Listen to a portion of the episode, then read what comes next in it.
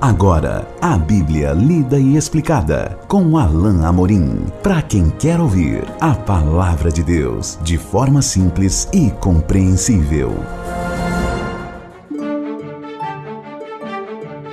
Olá, querido ouvinte, querida ouvinte, estamos de volta com mais um programa A Bíblia lida e explicada. Eu sou o pastor Alain Amorim.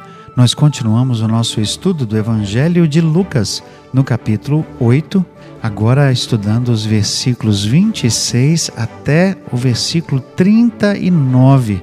Como é de costume nosso, como, como nós temos aqui uma passagem muito grande, nós vamos dividi-la ao meio.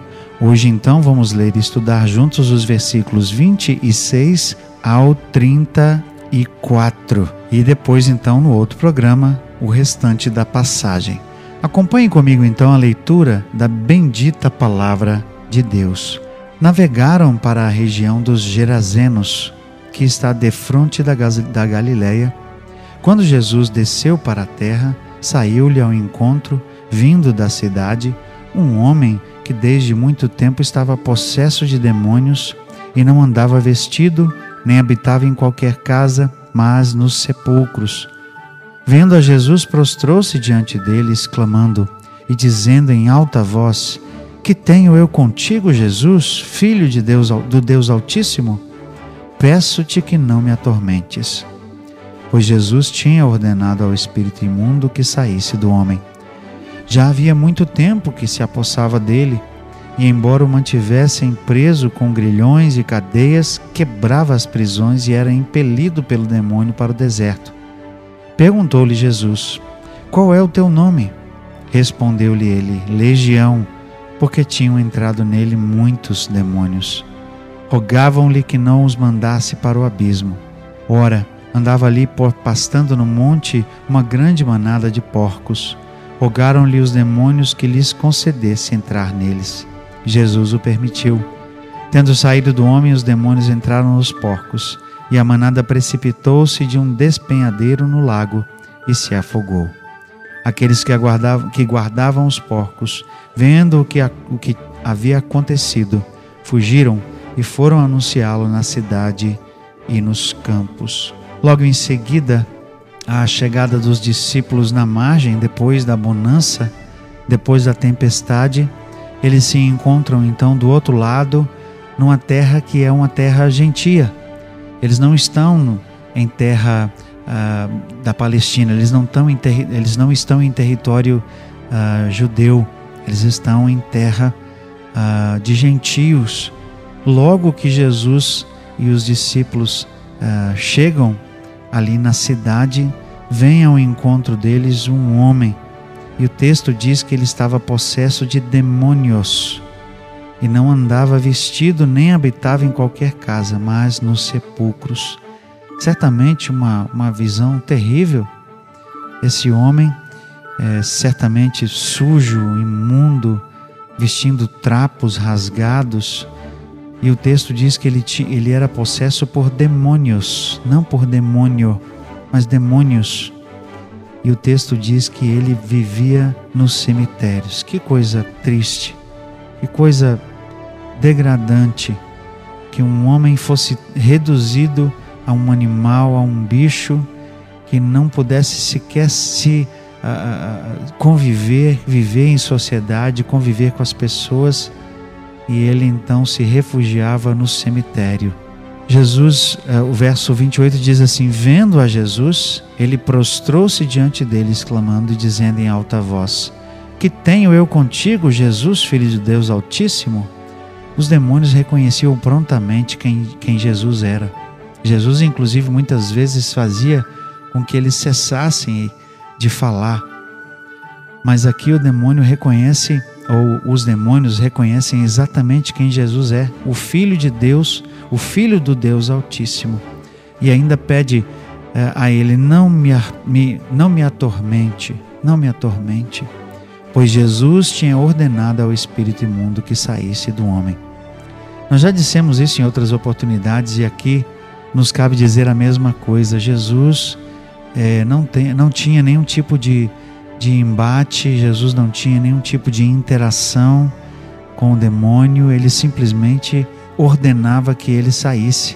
E aqui Lucas registra que a resposta dele, não me atormentes, é porque ele já tinha dado a ordem para que saísse. Mas existe algo interessante aqui nesta passagem, e Jesus parece querer que as pessoas que estavam ali ao redor, porque nós vamos aprender lá no final uh, do trecho uh, que estamos estudando, versículo 34, que aqueles que estavam ali por perto viram tudo, testemunharam tudo e fugiram.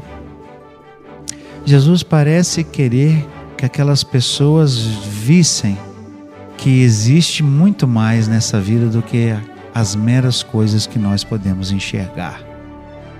Nós já dissemos que é possível, por exemplo, que ah, algum tipo de intervenção maligna tenha trazido aquela tempestade, ah, ah, tentando impedir, por exemplo, que Jesus chegasse ao outro lado e chegasse com a mensagem do Evangelho justamente aqui na terra dos Gerazenos. É possível. Mas aqui, neste uh, trecho que nós estamos estudando, uh, é inegável a, a atividade uh, do demônio, a atividade de Satanás por meio de seus demônios na vida daquele homem. Aquele homem estava reduzido a, a um animal, a um bicho, alguém que estava abandonado, longe da família, longe da sociedade, longe de tudo, de todos, e certamente num estado absolutamente degradante, sujo, imundo, vivendo nos cemitérios, certamente causava medo em todas as pessoas. O texto, no verso 29, diz que eles tentavam mantê-lo preso com grilhões, com, com correntes, com cadeias, mas ele quebrava as prisões e era impelido pelo demônio para o deserto. Imaginem que sina, imaginem que destino terrível desse homem, escravo de Satanás, escravo desses demônios aqui. Jesus parece realmente querer que as pessoas vissem que aquilo não era algo ah, é, apenas social, que aquilo não era uma mera doença ou algo que talvez até fosse culpa daquele homem. O texto parece indicar que Jesus, ao fazer a pergunta: Qual é o teu nome? Jesus queria que eles vissem que ali havia uma leva muito grande, um, um número grande de demônios que atormentavam aquele homem. Então o texto diz: Respondeu ele, legião, porque tinham entrado neles, nele muitos demônios. Uma legião de soldados naquela época era um grupamento de cerca de 6 mil soldados. Vocês imaginam aqui quantos demônios não havia naquele homem?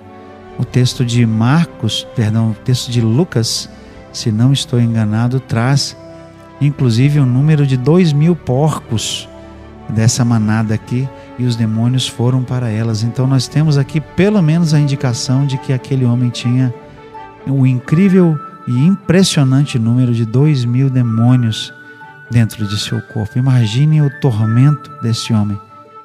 Imaginem a fisionomia, imaginem, uh, imaginem o poder que ele tinha, porque se ele quebrava qualquer tipo de corrente, de cadeia que tentavam colocar nele para mantê-lo preso, imagina que força ele tinha por causa da presença desses demônios.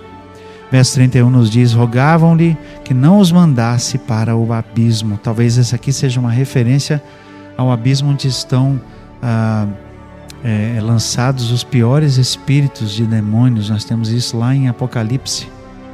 É, Talvez essa, essa, esse abismo aqui seja uma referência a esse lugar. Mas o fato é que esses demônios então queriam que Jesus os deixasse em paz. Mas Jesus queria deixar aquele homem em paz. Jesus queria trazer a paz para aquele homem. Jesus certamente olhou aquela situação e teve amor, misericórdia, sentiu compaixão por aquele homem que era abandonado, distante da família, distante de tudo, de todos, parecendo um bicho que vivia no meio dos sepulcros. E então o texto diz, verso 32: Andava ali pastando no monte uma grande manada de porcos, rogaram então que entrasse neles, e Jesus o permitiu. Tendo saído do homem, os demônios entraram nos porcos, e a manada precipitou-se de um despenhadeiro no lago. e se afogou. Imediatamente a presença daqueles demônios nos porcos fez com que eles fossem ah, eh, despenhadeiro abaixo e se afogassem no lago. Que cena terrível! Que cena terrível!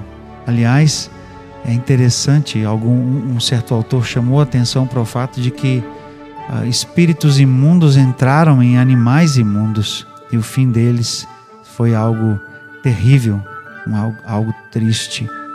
E aí sim o verso 34 nos diz: Aqueles que guardavam os porcos, vendo o que havia acontecido, fugiram e foram anunciá-lo na cidade e nos campos.